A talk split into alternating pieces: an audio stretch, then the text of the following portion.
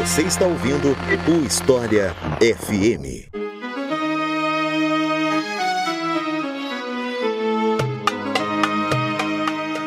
Guerra do Iraque, ou Segunda Guerra do Golfo, como alguns analistas chamam. Esse é o tema de hoje do História FM. E para falar sobre esse assunto, eu convidei o professor Reginaldo Nasser, a quem eu passo a palavra para se apresentar para vocês. Então, Reginaldo, seja muito bem-vindo e fique à vontade para se apresentar. Obrigado pelo convite, um prazer estar aqui conversando com vocês sobre esse tema tão importante do Iraque. Eu sou professor de Relações Internacionais da PUC, né, fiz mestrado, doutorado, fiz livre docência sobre Oriente Médio e pesquiso basicamente o mundo árabe, Oriente Médio, geopolítica e a presença dos Estados Unidos e das grandes potências na região. Então é isso. Vamos conhecer um pouco mais sobre a guerra do Iraque depois que eu falar para vocês da nossa campanha no Apoia-se.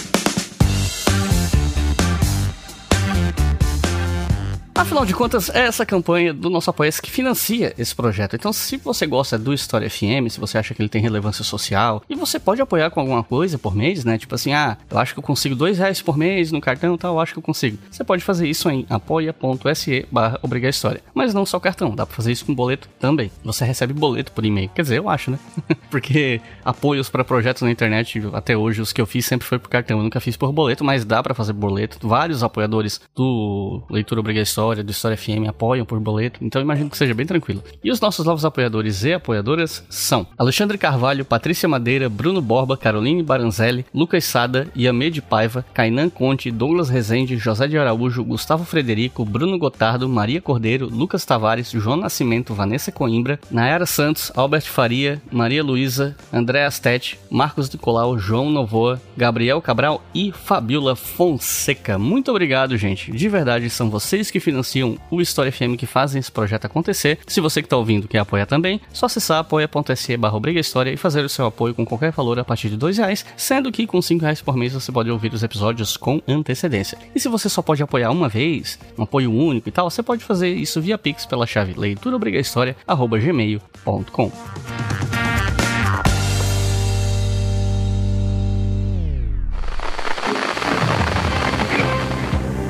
Em chamas. Foi o maior bombardeio sobre uma única cidade desde a Segunda Guerra Mundial.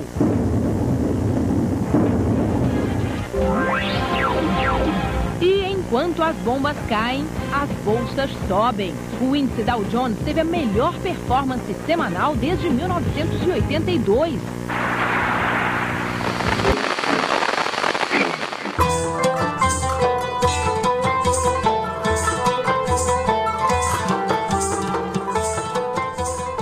Bom, para começar, levando em conta que eu ainda não fiz episódios sobre Guerra do Golfo, ou mesmo da relação do Iraque com outros países da região e tudo mais, eu queria pedir para você comentar um pouco sobre a relação dos Estados Unidos com o Iraque até antes dos atentados de 11 de setembro, né? Depois a gente entra mais em detalhes sobre isso e da relação do Iraque com o seu entorno mesmo, né? Acho que, se me permite, eu acho que tem que fazer um, um recuo rápido na história, porque a região do Oriente Médio é interessante que ela foi uma das últimas regiões da periferia do sistema internacional a ser colonizada. Né? Então, esse fato marca muito então, a história praticamente do Oriente Médio moderno, ela começa depois da Primeira Guerra Mundial, no finzinho da Primeira Guerra Mundial, porque toda a região ali era é, domínio do Império Otomano durante séculos. Então, na Primeira Guerra Mundial, o Império Otomano começa a se desintegrar. E quando ele se desintegra, tem um espólio ali na região. Esse espólio é dividido entre dois impérios: o Império Britânico e o Império Francês.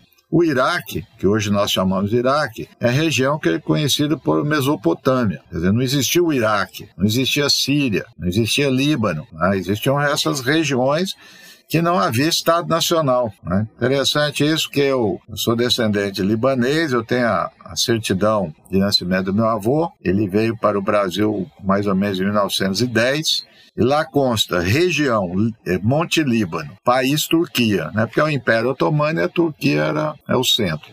Então, essa região é, da Mesopotâmia, ela ficou, foi disputada entre é, o Império Britânico Francês em torno de um tratado é, muito conhecido, muito citado, que é o Sykes-Picot. Sykes-Picot são dois diplomatas, o francês e o inglês, e eles vão negociar a divisão, a partilha disso. Eu falo que esse foi um, deve ter sido um dos primeiros Wikileaks na história, porque é, a mediação foi do, da Rússia, quando era czarista, porque isso foi feito em 1916. Quando vem a Revolução Russa, o Trotsky vai divulgar esses documentos secretos. E lá está muito bem escrito, muito bem discutido. Ó, oh, quero essa parte, aí o francês fala, eu quero outra. Então os ingleses já sabiam que tinha petróleo aí nesse lugar. Isso aí que é, que é importante. Então todo esse espaço ele foi dividido em estados nacionais. E o Iraque é um deles. Então ele começa com uma monarquia, é a, é a, trajetória geral de todos ali na região, depois passa para a república, mas em todos esses momentos, monarquia, república, as elites né, permanecem de uma certa forma ligadas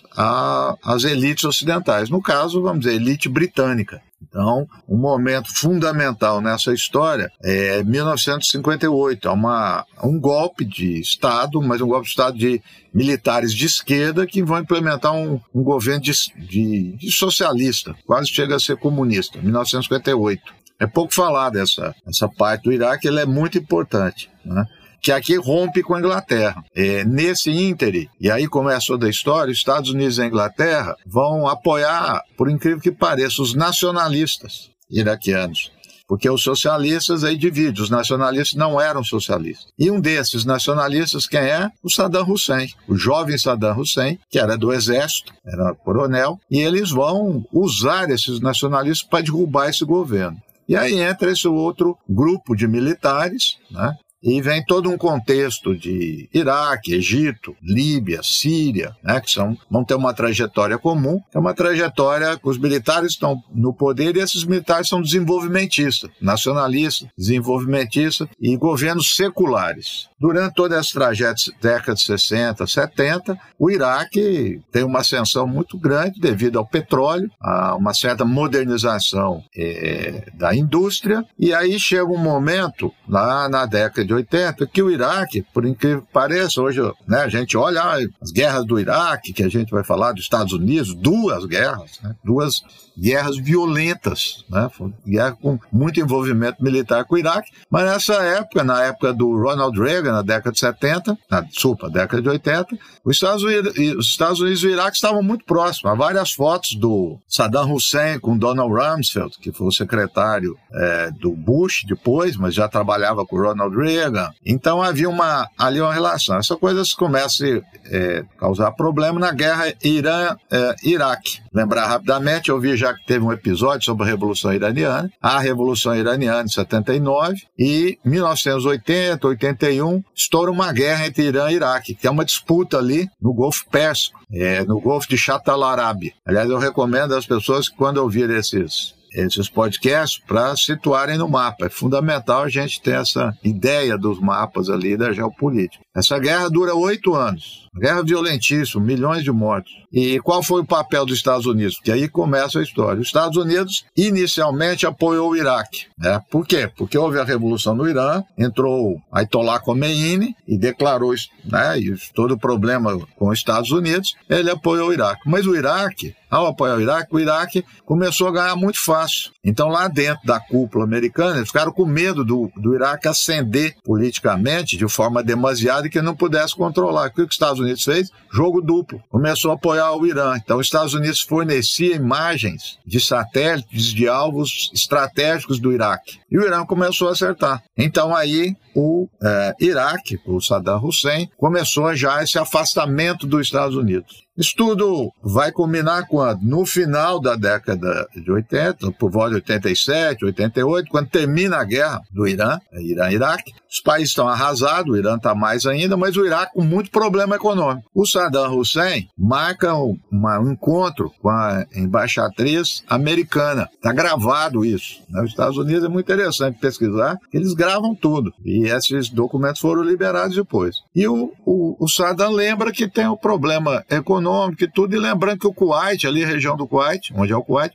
já foi do Iraque e que ele é, estava precisando de recursos que tinha todo esse problema, que o Kuwait estava com muita divisa, petróleo e tudo. A embaixatriz diz assim, de forma enigmática: não nos intrometemos em assuntos dos outros. Bem, aí a leitura na história das relações internacionais, da diplomacia da ambiguidade. O Saddam entendeu que estava ok e invadiu o Kuwait. Invadiu, tomou o Kuwait rapidamente e havia inclusive a possibilidade, o, o, do Iraque, e aventou isso, entrar até dentro da Arábia Arábia Saudita. E aí que acendeu aí o sinal de alerta para os Estados Unidos. Então, é, ao mesmo tempo que né, decorre isso, é, tá, nós estamos presenciando o final da Guerra Fria, novembro de 89. Foi isso e desenrolava esse, esse fato do, do Iraque. Então, essa questão é levada lá para os Estados Unidos há, há um tempo, mais de ano, discutindo no parlamento, CIA, os Estados Unidos conversando com os aliados, Inglaterra, com, com os países árabes também da região. Enfim, que decide é uma ação militar apoiada pelo Conselho de Segurança da ONU. É importante dizer isso, foi a primeira vez na história que houve consenso no Conselho de Segurança da ONU. É, já tinha havido outra, outros fatos do Conselho de Segurança, mas sem a participação da China ou a Rússia. Então, para quem está nos ouvindo entender, o Conselho de Segurança são cinco grandes que compõem que têm o direito de veto. Estados Unidos, bom, então a União Soviética, a China, a França e a Inglaterra. E o que, que aconteceu? Pela primeira vez na história, todos apoiaram uma intervenção militar é, para retirar as forças iraquianas do Kuwait. É, foi aprovado pelo Conselho, mas quem? O grosso da tropa foi, obviamente, americana, quase 90%, mas houve recursos econômicos da Alemanha, houve recurso é, do Japão, e o que é interessante também, é, quase todos todos os países árabes apoiaram a invasão, é, a retirada do Iraque, por várias razões mas apoiaram. Então, esse contexto também que, que ficaram muito. Né, os Estados Unidos liderando isso, era o Bush, pai do George Bush, e muitos animados com o fim da Guerra Fria, que é do mundo, aquela exaltação, e é daí que sai, que ficou bastante conhecida, a nova ordem mundial. O presidente Bush anuncia isso, que é a nova ordem mundial, e a liderança norte-americana, quer dizer, a ideia da nova ordem é que agora havia consenso. Acabou acabava a Guerra Fria, o mundo ia consenso, decisão, as decisões seriam do, de um organismo internacional como a ONU, enfim, todo o discurso né, do liberal capitalismo, das liberais democracias, que são muito mais saudadas, né, referenciadas que outros, tipo de regime, e aconteceu a Guerra do Golfo, chamada Guerra do Golfo. Né? É, quem já teve ocasião de olhar o início da Guerra do Golfo é a famosa, um novo tipo de guerra, que os Estados Unidos tinha, vivia o trauma ainda da Guerra do Vietnã. Depois da Guerra do Vietnã, os Estados Unidos não teve nenhum grande envolvimento militar. Então, durante todo esse tempo, os Estados Unidos se preparou muito na tecnologia militar. Né? E nessa tecnologia militar, era fazer com que evitasse o, o menor número possível de baixas, né, para não causar aquele trauma do Vietnã. Então, os Estados Unidos empregou força máxima, foi um, assim, um desfile, praticamente um desfile militar. Foi por, primeiro para um bombardeio aéreo. As pessoas podem encontrar na internet as imagens, né, que eram filmadas. De longe, a gente parecia a, a árvore de Natal piscando. Eram milhares de bombas. Uma, um, arrasou completamente as tropas iraquianas. O correspondente da CNN, John Holliman, que está em Bagdá, assistiu o bombardeio da janela do hotel e contou emocionado pelo telefone o que estava acontecendo. As bombas continuaram a cair durante toda a madrugada. Depois a volta à base. Missão cumprida. E também é, foi uma, as divisões de tanque né, enormes, ganharam ali todo deserto, né? Os tanques combateram em situações adversas, mas enfim, uma vitória militar fácil. Eu não me lembro aqui de cabeça, mas se morreu, morreram 60, 70 americanos, se tanto, até por fogo amigo. Foi um vexame né, para o Iraque O Saddam Hussein tem as cenas também, no desespero colocou fogo nos postos de petróleo, né? Mas aquilo marcou muito, né? A nova era, né? Que se, então, vamos dizer assim, coincidiu a questão do Iraque e o final da Guerra Fria. Então, a convergência dessas duas questões anunciou essa nova ordem e que é, e que é, é diferente de todas as anteriores, essa nova ordem vinha de um fato, na, vamos dizer, na periferia do sistema, no Oriente Médio. Então, é, isso marcou o mundo, marcou bastante essa nova era, uma simetria militar e de poder muito grande, né? Como se fosse, ó, impossível entrar num combate com os Estados Unidos nem no deserto, nem em situações é, adversas. Então aí é esse, vamos dizer assim, esse preâmbulo dessa história é, do Iraque. E o que, que acontece aí é que essas forças iraquianas são retiradas do Kuwait, mas os Estados Unidos não derrubam o Saddam. Então, os Estados Unidos é, faz o controle ali do sul do Iraque e estabelece as chamadas zonas de exclusão, né, onde não, não pode ter mais é, trajeto de, de aviões iraquianos, não pode usar o espaço aéreo. Os Estados Unidos também faz, durante a década de 90, um forte bloqueio econômico no Iraque. Mas não entra para derrubar o Saddam. Né? Esse fato é importante porque vai ser uma das críticas que os neoconservadores vão fazer a esse momento. É que deveria, palavra deles, completar o serviço. Mas não completa esse serviço. E, portanto, o Saddam continua no poder, mas com um poder militar muito abaixo né, do que ele teria. Uma situação econômica também muito complicada. Né? Então, o que alguns interpretam é que, naquele momento, o país árabe mais poderoso econômico e militarmente estava, eh, vamos dizer assim, domado, né? foi rebaixado. Né? Nenhum outro país tinha, estava nas condições anteriores ao, ao Iraque. É... Então esse é o esse é o preâmbulo aí da antes da gente chegar no, no que você, você chamou, que é o que se convencionou chamar a Segunda Guerra né, do Golfo. E, embora o Iraque não tenha tido relação direta com os atentados de 11 de setembro de 2001, o desenrolar dos eventos que levou até essa guerra do Iraque, ou Segunda Guerra do Golfo, eles são parcialmente consequência desses atentados, né? O governo dos Estados Unidos fez alguma relação entre o Iraque e a Al-Qaeda? E como é que as relações entre os dois países foram se deteriorando e tal? E aproveitando o assunto, eu queria te perguntar sobre aquela história das armas de destruição em massa que o Iraque teria e tal, se você puder falar um pouco disso com o público. Primeira coisa é o seguinte, de fato, não há relação alguma entre o Iraque e a Al-Qaeda. É, a CIA sabia disso, todo o serviço de inteligência, não precisaria nem de serviço de inteligência. Al-Qaeda, sob a liderança do Osama Bin Laden, já alguns anos antes, declarou o Iraque como inimigo. Tanto é que, interessante isso, há vários relatos, há vários documentos. Quando o Iraque invade o Kuwait, o Osama Bin Laden tem uma reunião com o rei da Arábia Saudita. Até então, o Osama Bin Laden era muito próximo do rei e muito próximo dos Estados Unidos. Os Estados Unidos haviam ajudado os afegãos, os mujahedins e os combatentes da Al-Qaeda derrotar nada mais nada menos que a União Soviética. E a Al-Qaeda, através do Bin Laden, foi lá e disse: olha, se nós derrotamos a União Soviética, nós podemos derrotar o Saddam Hussein. E ele vai lá, essa reunião está documentada, tudo mais. Ele solicita dinheiro, solicita armas, tudo. E, obviamente, não conseguiu nada disso. E aí começa a história da Al-Qaeda fazendo atentados na Arábia Saudita, no Egito e inclusive nos Estados Unidos, no World Trade Center em 1994. Portanto, para dizer que isso foi um subterfúgio.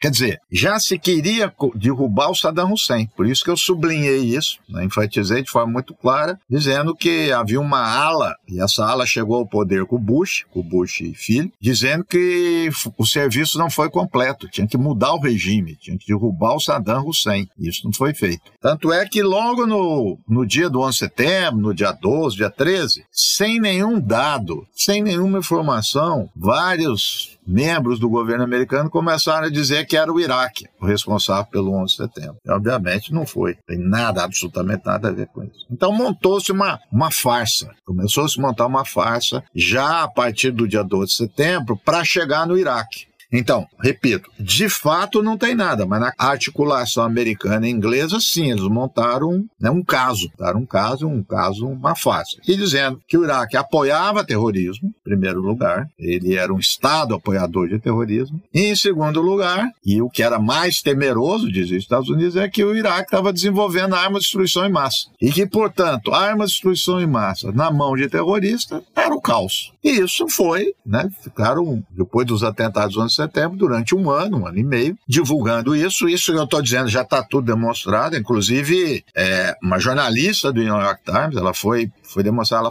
até então ela gozava de muita credibilidade, ela passou a escrever sistematicamente dizendo que tinha provas do Iraque. Isso foi uma mentira. Foi uma mentira. Essa jornalista mentiu. Ela foi comprada. Então, é, vários jornalistas montou-se uma máquina de propaganda na Inglaterra e nos Estados Unidos, jornais, televisão, né, um bombardeamento de informação colocando o Saddam. Não havia nada, absolutamente nada que dissesse isso. Inclusive, um diplomata nosso, agora me fugiu o nome, ele fazia parte, brasileiro, ele fazia parte da, da da, Comissão de Verificação da ONU, ele disse que não havia nada. Inclusive, ele foi muito perseguido. É Bustami, lembrei o nome dele, Bustami, é, que é um, é um diplomata, está vivo aí no Brasil, um diplomata muito importante. Então, a agência visitou o Iraque tudo mais e não teve. Então, os Estados Unidos montou um caso e levou esse caso ao a ONU, né, querendo né, que repetisse aquilo que aconteceu da primeira vez. O Colin Powell, secretário de Estado, vai lá, fica quase um dia inteiro na ONU, mostra fotos, mostra imagens para dizer que provar. Tudo mentira. Repito que isso ficou demonstrado, não é uma opinião, não, está demonstrado. E montou todo esse caso, mas mesmo assim não convenceu alguns aliados como a França, né, aliado histórico dos Estados Unidos, que faz parte do Conselho de Segurança, e, no caso, a Rússia e a China também é, ficaram contra, portanto, não houve aprovação do Conselho de Segurança da ONU para ter uma invasão, para um ataque, intervenção é, no Iraque. Mas mesmo assim, os Estados Unidos alegou que estava sob ameaça, mas não tinha fato nenhum, nenhum, nenhum. É algo inverossímil. Como é que o Iraque, país estava destroçado, vai ameaçar os Estados Unidos? Não tinha muita evidência de ter míssil, mesmo que tivesse capacidade de algum míssil nuclear do Iraque, é, era zero,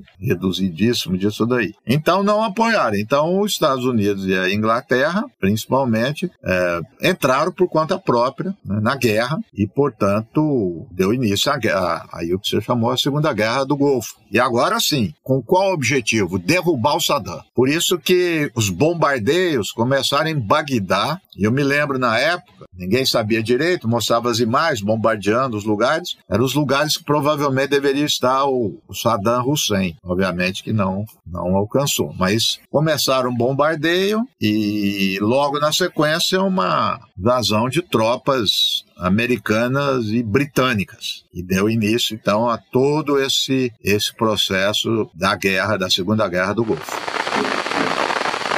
José Maurício Bustani, embaixador brasileiro, que foi o primeiro diretor-geral da OPAC. E ele foi diretor dessa organização até 2002, quando ele foi derrubado por pressão do embaixador americano e de diplomatas americanos. o Bustani tinha como projeto, dentro da OPAC, alinhar países do mundo inteiro a essa organização. E ele estava alinhando ultimamente países árabes, o Iraque, entre eles. Trazer o Iraque para a associação significaria que essa organização estaria autorizada a mandar seus inspetores ao Iraque, onde seria constatado que não havia arma de destruição em massa no Iraque, conforme alegava os Estados Unidos.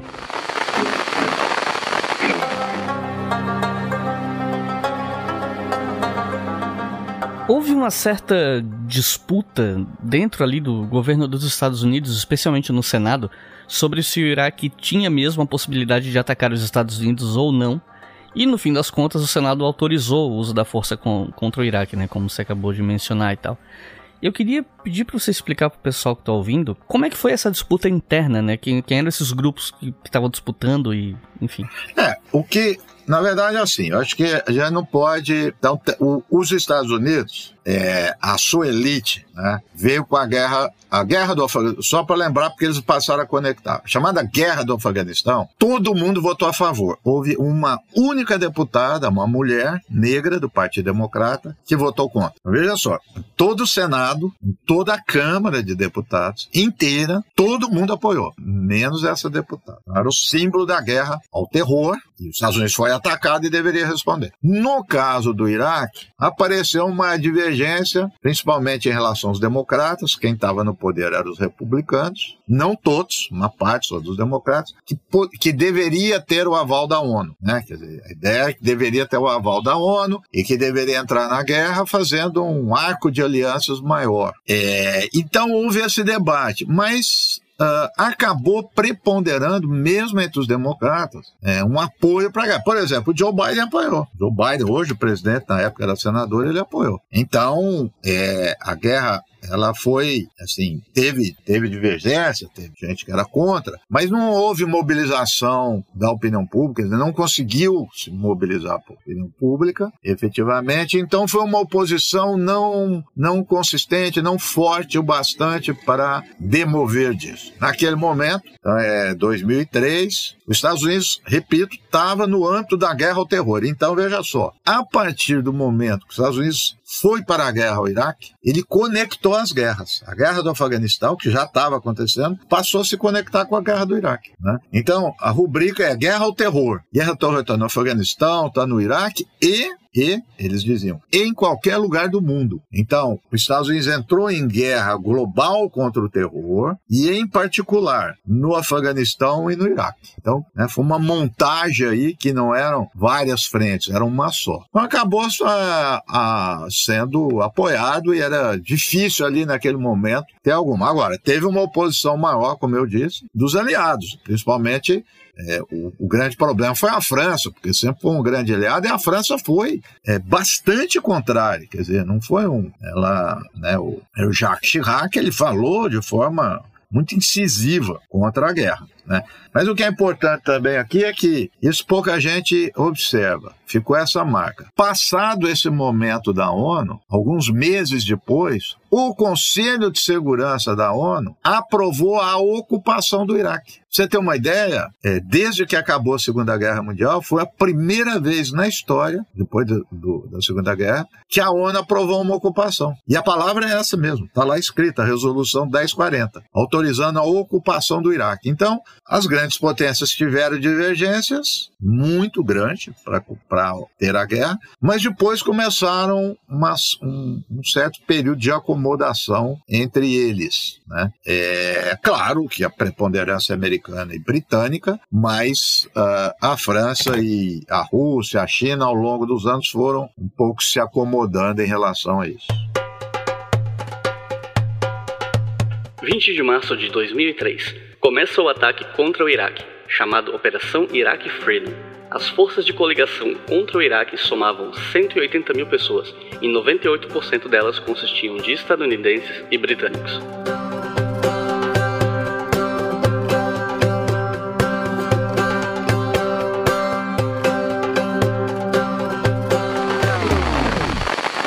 A invasão do Iraque começou em 20 de março de 2003. Né? Eu queria perguntar como é que começou a invasão por parte dessa coalizão, pensando aqui mais em como foi essa invasão procedimentalmente, né? E, enfim, falar um pouco sobre essa operação Iraq Freedom. Ela, essa operação Iraq Freedom é só essa invasão inicial ou ela é uma operação mais longa, enfim? É, a ideia do Iraq Freedom, então veio a palavra Freedom para colocar que era a ideia de libertar o Iraque, quer dizer, essa conotação ideológica. É, a ideia é de que implementar um regime democrático, né? Então, é, na Guerra Fria tinha uma ideia que era chamava queda da pedra do dominó, né? Que era a ideia de ameaça. Se cai um país, se um país vira comunista, o vizinho vira, o outro vira, etc, etc. Aqui os Estados Unidos começou a criar a ideia da pedra dominal inversa. Olha, nós vamos levar a democracia. Se gente derrubar esse ditador, que é o Saddam, e levar a democracia ao Iraque, nós vamos democratizar o Oriente Médio inteiro. Vai ser um por um. Então, freedom vem nisso. É uma coisa ideológica, não tem nada a ver com a ação militar. A ação militar, é o que eu estava dizendo, foi um forte bombardeio aéreo. Os Estados Unidos, eu não tenho aqui os números na minha cabeça, mas jogou muito mais bomba do que na Segunda Guerra Mundial. Um negócio assim impressionante. E que se seguiu uma invasão por terra. Bom, essa invasão foi mais difícil do que se esperava, e a ocupação. E por quê? Os Estados Unidos tinham uma premissa que mostrou-se equivocada, que era o seguinte: quem estava no governo era o Saddam. O Saddam era ligado aos sunitas. Né? Muito bem, diz os Estados Unidos. Então, quando nós chegamos lá, os xiitas vão ficar do nosso lado. Não foi isso. É porque, evidentemente, isso mais do que tudo está registrado em todas as guerras, os habitantes os, é, do local, os nacionais, eles vão lutar contra o invasor. Então, no sul do Iraque, onde tem maioria xiita, e desembarcaram principalmente os britânicos e parte dos americanos, começou a ter uma resistência muito grande. Um dos lugares que foi mais longa a resistência durante esses anos foi em Basra, né, que é um reduto xiita. Então, os Estados Unidos teve é, é, muita, os Estados Unidos e a Grã-Bretanha, muita dificuldade nisso, né, em ocupação por terra. Mas foi uma guerra também do Afeganistão e do Iraque, como o Iraque era um país mais poderoso que o Afeganistão, a guerra foi muito mais vamos dizer, violenta, foi muito mais intensa, os Estados Unidos nunca empregou tanto as empresas de segurança privada. A gente chama de mercenário. É muito mais sofisticado que o mercenário. Né? Os Estados Unidos chegou até um momento no Iraque a proporção maior de empresas de segurança privada do que de é, soldados, do que de militares combatentes. E quando a gente fala em segurança privada, não é o segurança que a gente conhece aqui de banco, não é uma empresa. Eles têm helicóptero, eles têm blindado, eles têm tanque, eles têm tudo. Né? Então foi uma proliferação sim, imensa dessas empresas de segurança privada. Porque elas começaram, né? É, paga melhor, é, três a quatro vezes mais do que um soldado, você não paga, mas você não paga previdência para ele, você não, você não tem segurança social. A outra coisa que mostrou o que, que é.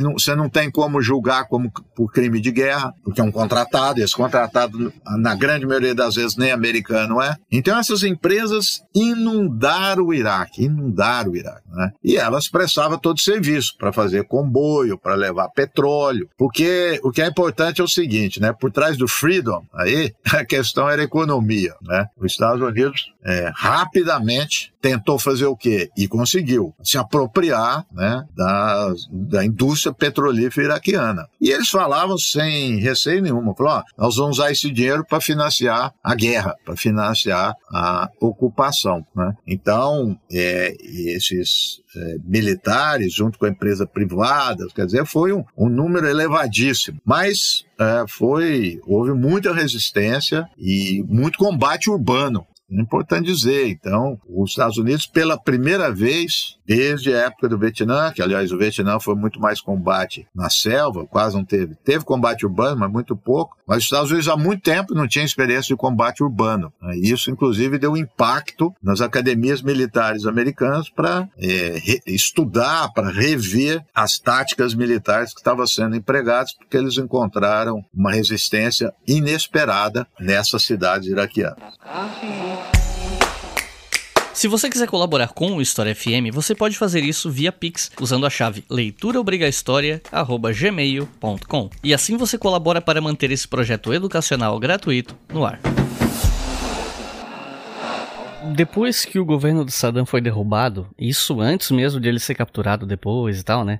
Se criou a Autoridade Provisória da Coligação. O que, que, era esse órgão? Qual era a função dele e quanto tempo ele durou? Olha, é, quando aconteceu isso, eu me lembro, as pessoas começaram a falar: bom, não tem. Se alguém duvidasse que os Estados Unidos era um império, não tem mais dúvida. A Autoridade Provisória, ela lembrava um, uh, os emissários, agora eu me esqueci, durante o Império Romano, que era enviado para as regiões do Império, os procônsules, tipo de um procônsul, quer dizer, o Paul Bremer, que foi o da autoridade, era praticamente o governo, um governo estrangeiro, um governo de ocupação que estava no outro território. Dizer, a partir daquele momento, a autoridade provisória era ele, né? era ele constituído pela força americana, força britânica, é, a administração da economia, tudo, tudo. A coleta de impostos, de taxas, né? E durou mais ou menos um ano e meio, mais ou menos. Mas é importante dizer que ele só deixou de existir a partir do momento que os Estados Unidos conseguiu articular a cumplicidade de uma elite iraquiana. Então, durante esse ano da autoridade provisória, ele serviu né, para congregar em torno de si uma elite iraquiana que, que passou a ser aliada. Aliás, esse ponto é importante. Eu tive um, um ano passado um aluno de doutorado que defendeu uma tese, ele estudou só isso que uma, essa elite iraquiana que morava no exterior, que era contra o Saddam, foi inclusive uma das responsáveis lá nos Estados Unidos para convencê-los da guerra para dar informação, para ajudar. Então, essa elite iraquiana que estava na Inglaterra, que estava nos Estados Unidos, ela já estava né, muito bem articulada para chegar e tomar o poder a partir da queda do Saddam. E é eles que vão tomar o poder quando sai a autoridade é, provisória. É, basicamente, a grande maioria, não só, mas a grande maioria deles xiita. Né? É, aqui, se me permite também, é exagerada e falsa essa ideia que é xiita versus sunita. Não é verdade. Isso foi uma criação americana é, para o velho lema, dividir para reinar. E realmente os Estados Unidos induziu e teve momentos de xiita ficaram contra o sunita. Mas uma boa parte do momento eles ficaram juntos contra a ocupação americana. Enfim, mas essa elite, voltando à questão, ela passou a administrar administrar o Iraque e está lá até hoje. É essa elite, que inclusive encontra resistências até hoje é, também. Essa queda do preço do petróleo, na verdade, reflete a percepção que existe no mercado financeiro de que você vai ter um conflito é, com curta duração é, e que, portanto, é, saindo vitorioso dos Estados Unidos, a oferta de petróleo dessa região aumentaria no futuro. Num cenário otimista, ou seja, se a guerra for rápida, os analistas apostam que o preço do barril de petróleo pode cair ainda mais no mercado internacional.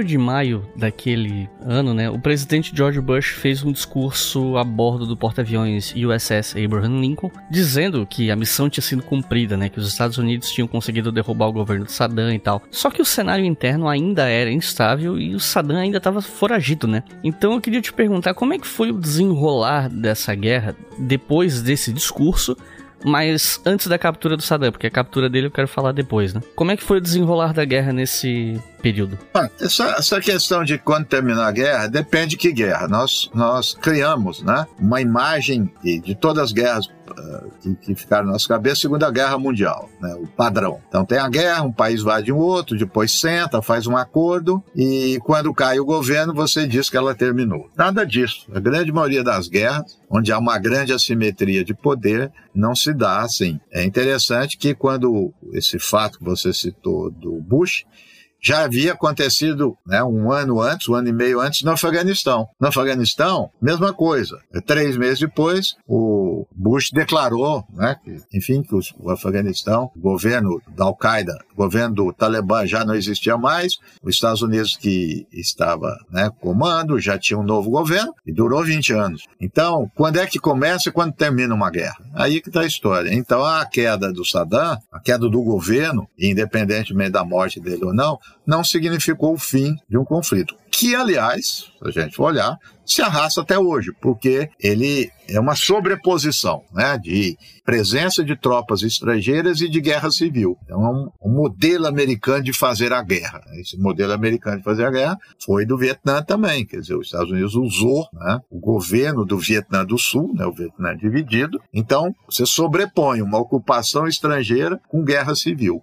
Então se iniciou, então é verdade que o governo é, não existia mais, deixou de existir, não dúvida nenhuma. Mas não, mas não terminou a guerra, porque a luta contra a ocupação, aí que ela começou mesmo, aí que ela acirrou, e como eu disse, até hoje você não tem uma unidade governamental, um governo centralizado é, no Iraque. Então, de certa forma, a instabilidade continua até hoje. Então, derrubar governo é uma coisa, alcançar a paz e a estabilidade é algo bem diferente. Claro, o Bush fez isso de uma forma propaganda. Tanto é que, veja só, ele foi reeleito. Né? O Bush, a gente olha hoje e fala, nossa, que tragédia, etc. Na época, não. T tudo isso foi maquiado. Então, ele, ele foi reeleito. Ele tinha um apoio popular. Enquanto o governo iraquiano não era estabelecido, né, a insurgência foi aumentando cada vez mais e, eventualmente, um governo local foi eleito, não sei se era algum tipo de governo provisório ou algo do tipo, mas a insurgência, né, os ataques terroristas desses grupos insatisfeitos, eles não acabaram, em alguns casos até aumentaram, né? E aí eu queria pedir para você comentar ou detalhar um pouco mais, porque um pouco disso você já pincelou, né? Sobre que movimentos insurgentes eram esses, né? E sobre o crescimento deles no, nos anos seguintes. Ah, são vários, é, há dezenas deles, mas o, vamos dizer, os mais importantes foram o seguinte: foi um de liderança xiita, que é o líder é o Muqtada al-Sadr, é na região de Basra. O Muqtada al-Sadr, inclusive, era inimigo do Saddam, ele ficou exilado no Irã, então quando ele quando tem essa queda, ele vai, ele vai para o Iraque e ele exerce uma liderança muito importante, vamos chamar milícia, mas não tem nada a ver com as milícias aqui. A gente usa de forma inadequada aqui no Brasil, mas é um grupo armado é, sob a liderança política dele, quase que um exército. É, os outros eram de matriz mais sunita, né, de ex-combatentes do uh, exército Saddam. Quer dizer, caiu o governo é uma coisa, mas esse grupo militar, que era um grupo muito bem treinado, muito né, profissionais, etc., eles continuaram no Iraque. Não havia centralização do exército, mas foi dividido em várias uh, unidades militares distribuíram regionalmente ali pelo Iraque. Então, a guerra que aconteceu, uma resistência que aconteceu de forma dispersa em todo o território do Iraque e por vários grupos, como até hoje, estou dizendo, não há ainda uma unidade, são dezenas deles né, que eles se constituíram. E essa resistência foi, foi muito grande. Então, os Estados Unidos, por exemplo, tomou uh, até uh, Bagdá, a capital, foi tomada parcialmente, foi constituída aquilo que chamava a Zona da Linha Verde, porque dentro da de Bagdá cercou ali um tipo de né, uma região, e dentro dessa região onde havia o exercício do governo, junto até com as representações estrangeiras, empresas, etc. Mas não dava conta nem de Bagdá. Então foi, foi isso, quer dizer, uma, uma resistência muito grande e resistência de guerrilha. Né? São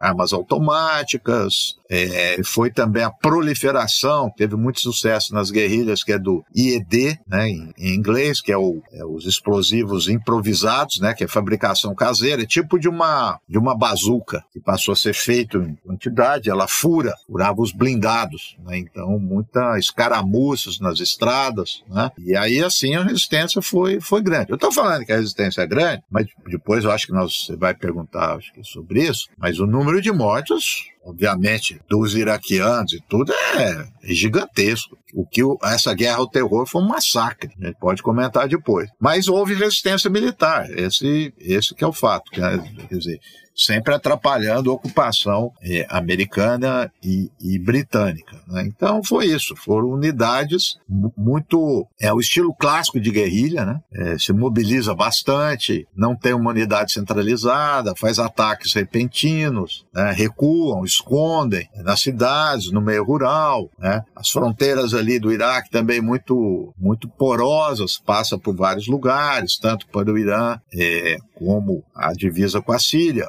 Então, nesse processo, né, é, que é interessante, é um processo aí ambíguo, a gente pode comentar isso também, porque o Irã passou a ser aliado dos Estados Unidos, é muito louco isso, porque uh, o governo xiita, que os Estados Unidos começou a colocar lá, era aliado do Irã. Então, isso, inclusive, passou a ter problemas com alguns xiitas iraquianos com os xiitas iranianos. Mas enfim, a, a região ali, o fluxo de armas é muito grande. Então, é, não, não, não houve problema em relação a isso. Não era armas, foi blindados nem nada. Não, obviamente, eles não tinham nem condições de ter algum tipo de equipamento militar mais sofisticado.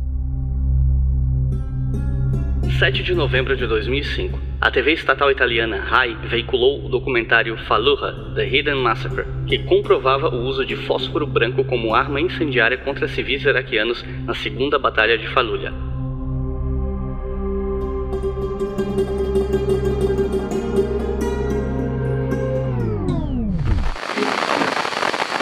Em 30 de dezembro de 2006, o Saddam Hussein foi executado por enforcamento. Eu queria te perguntar sobre como é que foi a captura dele, julgamento, né, e o contexto da execução e a repercussão dessa execução na época e tal. Ah, mais um espetáculo americano, né? Os Estados Unidos não é só Hollywood, né? Eles gostam de fazer espetáculo. É, em termos político-militar, antes dele morrer, ele já estava derrotado. Né? Quer dizer, o Saddam caiu toda a sua estrutura de poder, aqueles que estavam ele não tinha mais liderança entre aqueles que estavam resistindo, né? os filhos dele também estavam procurados, depois foram mortos, quer dizer, se estruturou. Mas fica aquela ideia do símbolo, né?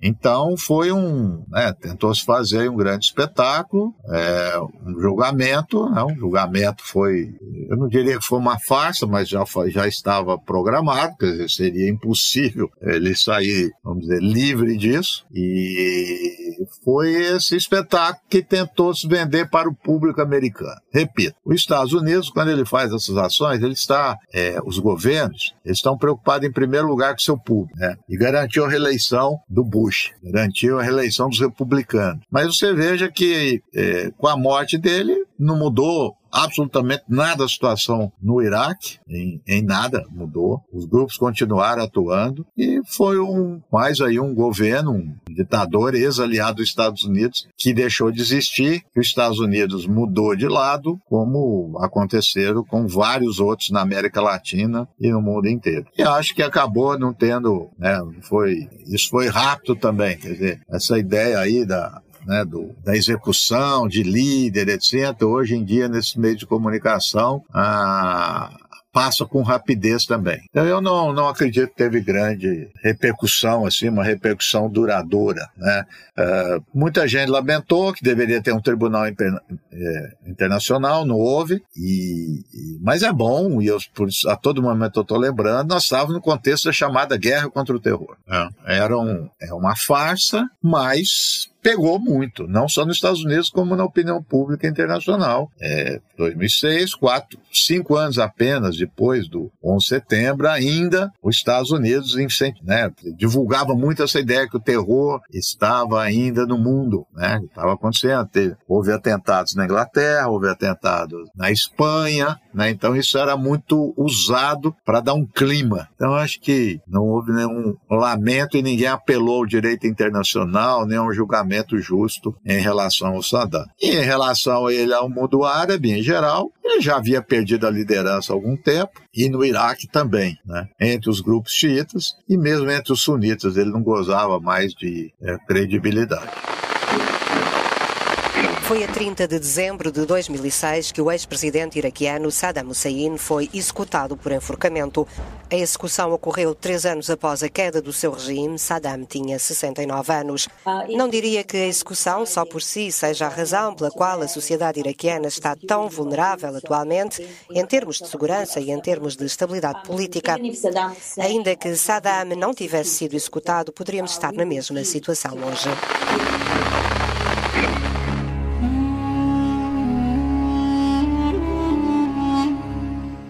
Bom, o Saddam foi executado, como eu falei, né, bem no finalzinho de 2006. E em 2007 houve um aumento de tropas americanas no Iraque, né, o que, num primeiro momento, pode parecer não fazer muito sentido, mas enfim.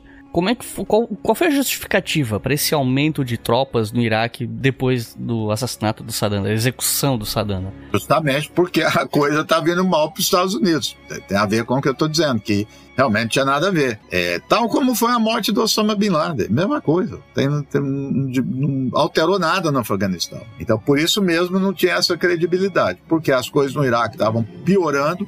É, como eu disse aqui, havia uma questão política com os xiitas e os sunitas estavam juntos, a Telegram, a e-mails, a informações que depois foram divulgadas entre os militares americanos, eles diziam: estamos vivendo o pior dos mundos. É, qual seja, os sunitas e os xiitas estão juntos, há uma unidade nacional. Né? Então, é, o, os Estados Unidos fez o surge, né? que é o aumento uh, de tropas e de equipamentos militares e mandando a sua elite para lá. Mas isso daí foi, vamos dizer assim, o, o canto de cisne também é, da mudança da política norte-americana no Iraque. Por quê? É, deixa eu fazer as contas aqui quando o Obama foi eleito. Porque o Bush entra em 2000, não é isso? Primeiro é 2004. Eu acho que o Obama foi eleito em 2007 e assumiu em 2008, não foi? Isso, isso. 2008. Então, 2000 e 2008, isso vai mudar de novo. Por quê? É, o Bush fez uma política de concentrar esforços no Iraque e deixou o Afeganistão. É, a, a, a, é, esses dois teatros eles têm que ver conjuntamente. Aliás, uma pequena correção, é 2009, na verdade, que o Obama assumiu, né? Então, é, ele, a eleição foi em 2008, ele assume em 2009. Na eleição de 2008, ele já fazia esse debate com o Bush, com o Bush não, com, não me lembro agora quem foi o candidato, ele fez esse debate e ele dizia o seguinte, palavra do Obama, há uma guerra boa e a guerra ruim. A guerra boa é do Afeganistão. Por que, que ele está falando que é guerra boa? Ó, terrorismo está lá no Afeganistão. Então aquela questão que você perguntou lá do debate né, que houve no Congresso, o Obama foi um dos que foi contra a guerra do Iraque. Né? Não era ainda um político importante, mas ele era contra. E ele voltou com essa ideia. Disse, ó, tem nada a ver, o Iraque tá certo, é uma ditadura, tal, tal, já caiu. Não tem terrorismo no Iraque. Terrorismo é, é o Afeganistão. Inclusive, desculpa interromper, eu vim dar uma conferida aqui a eleição de 2008 ele estava concorrendo contra o John McCain. John McCain, isso, senador John McCain, que era um, uma grande referência do republicano, lutou na guerra do Vietnã e tudo mais. Eu esqueci dele. Então, é, vai mudar o cenário. Ele ó, as coisas estão tão ruins lá no Afeganistão, o Talibã se reorganizando, Al-Qaeda e tudo mais, nós temos que ir para lá. Então, é essa divergência entre os democratas e republicanos. E, portanto, a partir de, de com a entrada do Obama, ele vai reduzir as tropas e a presença americana, uma redução progressiva, né? É de um dia para o outro, mas vai reduzir no Iraque e vai jogando peso no, no Afeganistão. Ele vai reduzir no Iraque? Não, não porque dizendo que conseguiram ou não. Para dizer, ó, nós não temos nada que fazer lá, o governo caiu, não tem grupo terrorista, nunca atacaram os Estados Unidos, o Al-Qaeda uh, não está lá, o Al-Qaeda está no, no, no Afeganistão, e quem nos atacou foi a Al-Qaeda. É essa que é a, a mudança na, na, na, política externa do, dos Estados Unidos, e, o, e os temas da guerra foram bastante debatidos durante o processo eleitoral. Em 2010, isso já no governo Obama, né, os Estados Unidos anunciaram o início da retirada de tropas do Iraque, que é a Operação Novo Amanhecer, né?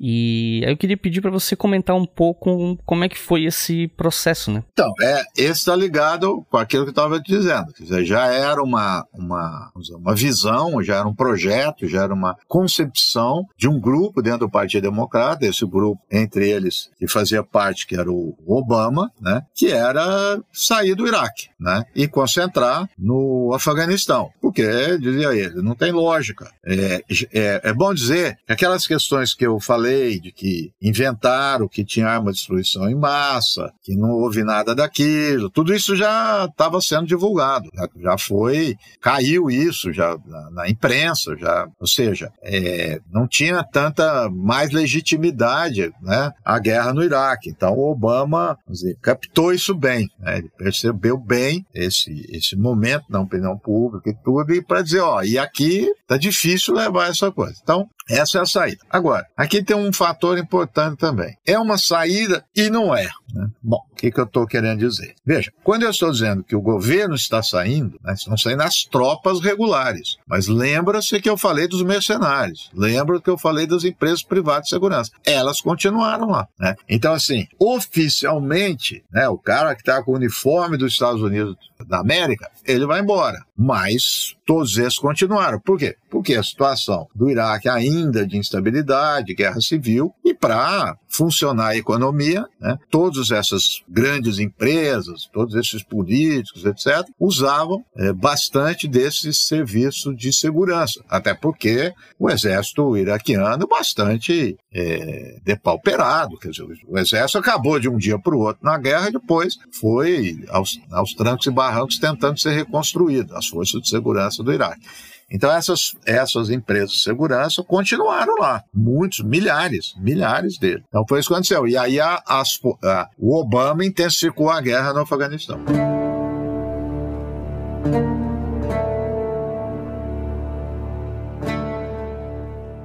17 de setembro de 2007, o governo iraquiano anuncia a revogação da licença da firma de segurança estadunidense Blackwater USA pelo envolvimento dela na morte de oito civis, incluindo uma mulher e uma criança. Um relatório da ONU classificou o grupo como mercenário, o que o torna ilegal segundo a lei internacional, mas os Estados Unidos não são signatários desse tratado.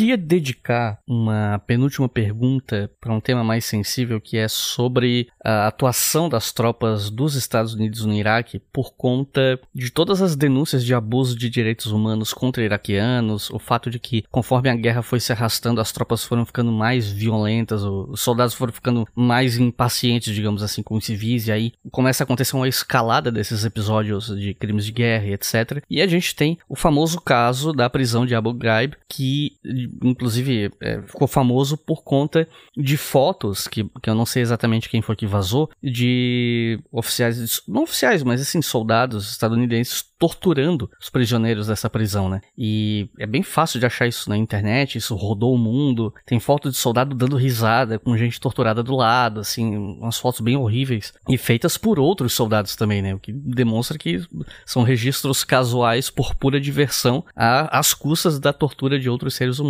né? Então, eu queria pedir para você comentar um pouco sobre essa relação dos militares dessa coalizão dos Estados Unidos com os civis iraquianos e sobre esse caso, né, da, das fotos da prisão e a repercussão disso. Na verdade, eu diria o seguinte: é, é, vamos dizer, é crônica de uma morte anunciada. A partir do momento que veio o pós-11 de setembro, começou-se a criar uma mentalidade que já vinha até antes do 11 de setembro, mas intensificou nos Estados Unidos, que para né, é, combater o terror é, não se deveria pautar pelo princípio do direito. Quer dizer, não deveria ter é, nenhuma, nenhum receio, nenhum impedimento né, legal, porque havia que se combater um mal maior.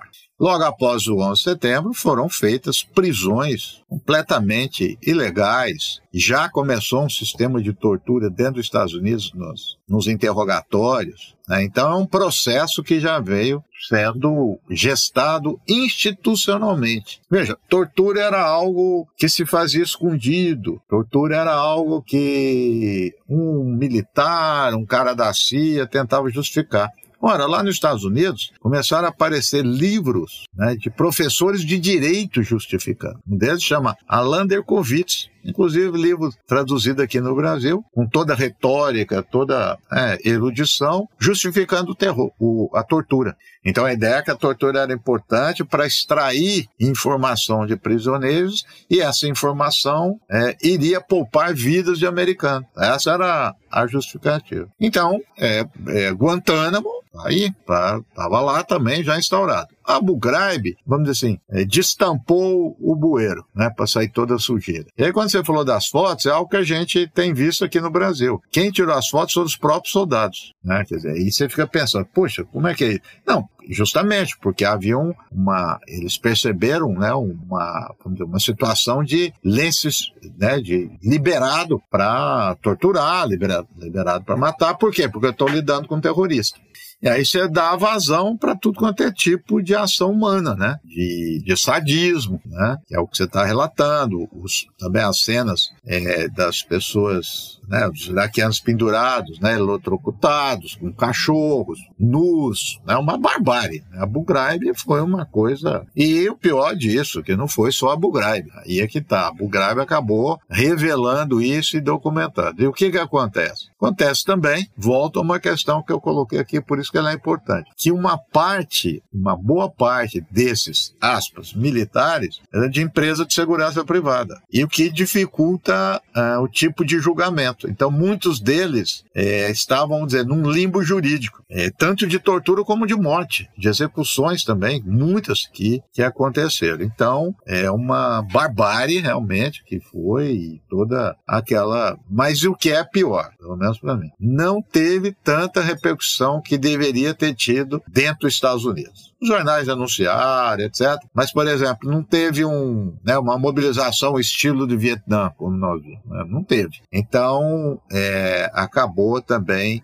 Tem vários filmes é, dos Estados Unidos, inclusive um deles, muito mais sofisticado e tudo, que chama. Acho que ganhou o Oscar, A Hora do Terror, um negócio assim. A Hora Mais Escura é o, é o que dá a captura do Bin Laden, o que ganhou o Oscar foi o Guerra ao Terror. É, mas é, eu acho que esse é Hora Mais Escura, que mostra as prisões, que mostra como que ele vai, é, que retira lá os explosivos, as bombas, né? Esse é o Guerra ao Terror, é o Guerra ao Terror. Ah, o Guerra ao Terror, então é esse. Então, mas os dois acabam tendo uma justificativa ali implícita, que assim, é, é, cometeu ilegalidade, mas o inimigo ele é muito sólido, né? Ele, ele é, ele, ele nos engana, ele vem de forma inesperada, né? Quer dizer, ele é um, ele é um gênio, né? Gênio do mal. Com esse gênio do mal a gente tem que agir assim. Então, é realmente uma, um momento é, muito ruim. Mas eu, eu Além disso, eu vou para o número de mortos. Então, tem uma,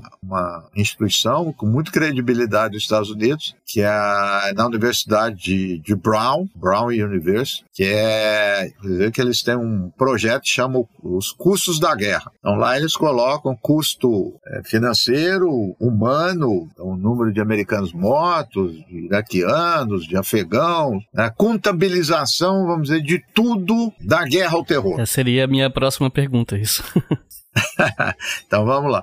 Que engloba o Afeganistão, engloba o Iraque. A cifra. Outro dia, um dia eu escrevi, os caras falaram, ah, tá exagerando. Tá lá. A cifra é de entre 900 mil a 1 milhão de mortos. Fora de pessoas que foram feridas, não tem mais condições de, né, de trabalho, de vida, fora trauma psicológico. Esse é o saldo. E arrasou o país. Acabou. O Iraque está acabado. O Afeganistão está acabado. O Afeganistão é 80% das da, da população do Afeganistão está em segurança alimentar. Iraque passando por isso, morte, doença, fora as mortes por doença. Então, esse é o saldo. O, o saldo da guerra do terror é esse. Então, para derrubar o Saddam Hussein e para pegar o Osama Bin Laden, é isso que aconteceu. Então eu pergunto, será que era isso mesmo? Claro que não. Nós não estamos lidando de gente que é idiota, para dizer que é idiota. Ah, eles não sabem. Eles sabem o que, que era. Sabem o que, que era o terrorismo, quem eram os terroristas, sabem que o tipo de guerra que eles fizeram não, não ia adiantar com o terrorismo, mas fizeram. Então, uma, um desastre humanitário uma das piores da história, que foi essa, essa guerra ao terror. E a tortura, obviamente, que é o símbolo né, que eu acho que expressa essa, essa parte e, e principalmente a crueldade. Né? É isso que incomoda a gente, como você disse, uma pessoa sorrindo é, para alguém que está sendo torturado. No momento em que as tropas americanas deixam o Iraque, ex-prisioneiros da famosa prisão de Abu Ghraib falaram sobre os abusos cometidos por soldados americanos. Cerca de 70% dos prisioneiros estão doentes e sofrendo de problemas psicológicos por causa dos abusos cometidos pelas forças americanas nos centros de detenção.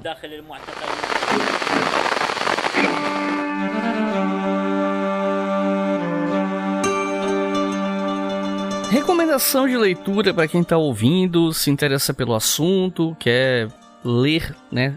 Quer ir mais além do que apenas o podcast. Você tem alguma coisa para recomendar? Olha, eu fui fazer a lição de casa e realmente eu não vi nenhum assim livro em português. É, eu tô, vamos ver se o ano que vem fica pronto. Estou escrevendo um livro sobre política externa norte-americana no Oriente Médio.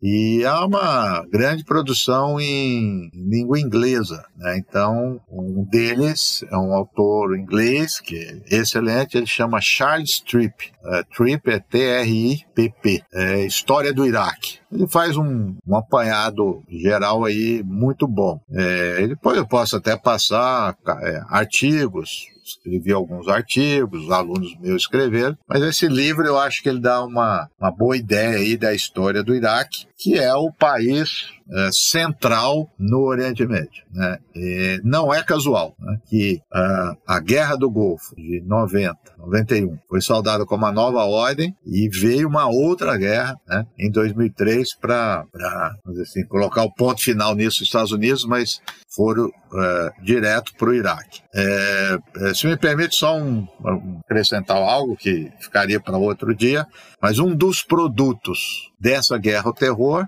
e que tem a ver com o Iraque é o aparecimento do Estado Islâmico. Então, é muito interessante que a guerra é para combater o terror e apareceu para combater o terror, consequência disso, com um grupo terrorista muito mais poderoso, muito mais importante que a Al-Qaeda. A Al-Qaeda não é nada perto deles. Né? Então, tudo isso é para colocar para é, as pessoas se atentarem é, que a forma pela qual foi gestado esse longo processo, que houve um gasto de 8 bilhões de dólares. Desculpa, trilhões. Bilhões não, trilhões. 8 trilhões. E aí eu sempre digo o seguinte: isso não é gasto, isso é investimento. Então tem gente que ganha com isso. que ganha com um milhão de mortes, que ganha com tortura, que ganha com tudo isso. Né? É uma máquina, máquina de guerra que está em funcionamento. Inclusive, eu acho até que eu já esbarrei com um livro que o título era, se não me falha a memória, o título era The Trillion Dollar War, que era justamente sobre esse contexto do, do Iraque e do Afeganistão. Né?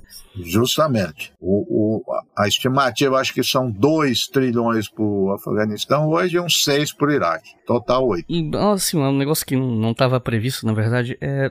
Tu já chegou a ler aquele livro do Chalmers Johnson, As Aflições do Império? Sim, lê, lê, aliás, lê todos do Johnson, né? Tem Aflições do Império, tem um dele também muito famoso, chama Blowback, que tem a ver com o que eu estou falando. O que, que é o blowback? Era um termo que a própria CIA criou para conversar entre eles e vazou. O Chalmers Johnson pegou e escreveu um livro, que é quando você, é, por exemplo, você vai agir para debelar um, um, perigo, um problema, e ele volta contra você. Né? Então, Al-Qaeda. Os Estados Unidos jogou arma lá, instrumentalizou para derrotar a União Soviética, surgiu a Al-Qaeda. Veio a guerra ao terror, foi lá, lutou, jogou arma, não sei o que, inteligência, surgiu o Estado Islâmico, né? que é o tiro pela culatra. Né? O nome lá é Blowback. E esse é um título do livro, de um livro também do Chalmers Johnson, um grande historiador historiador e recomendadíssima leitura para captar essas ações norte-americanas no mundo. É, fica aqui a recomendação para vocês, né? O Blowback e As Aflições do Império. Os dois saíram no Brasil em português, então acho que estão esgotados, mas provavelmente vocês conseguem achar na internet.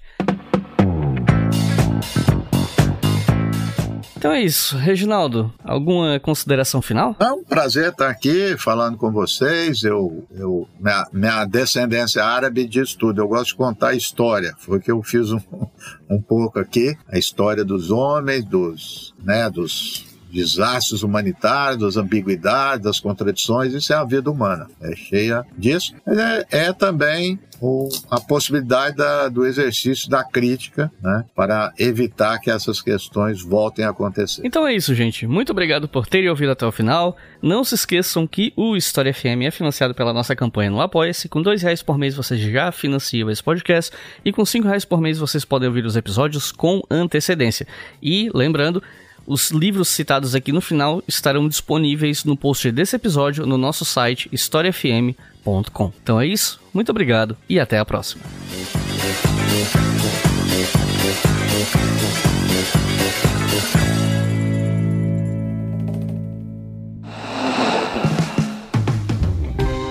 Este podcast foi financiado por nossos colaboradores no Apoia-se.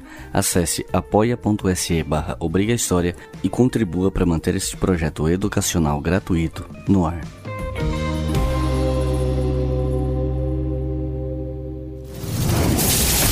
Esse podcast foi editado por Samuel Gambini, samuelgambiniaudio.com.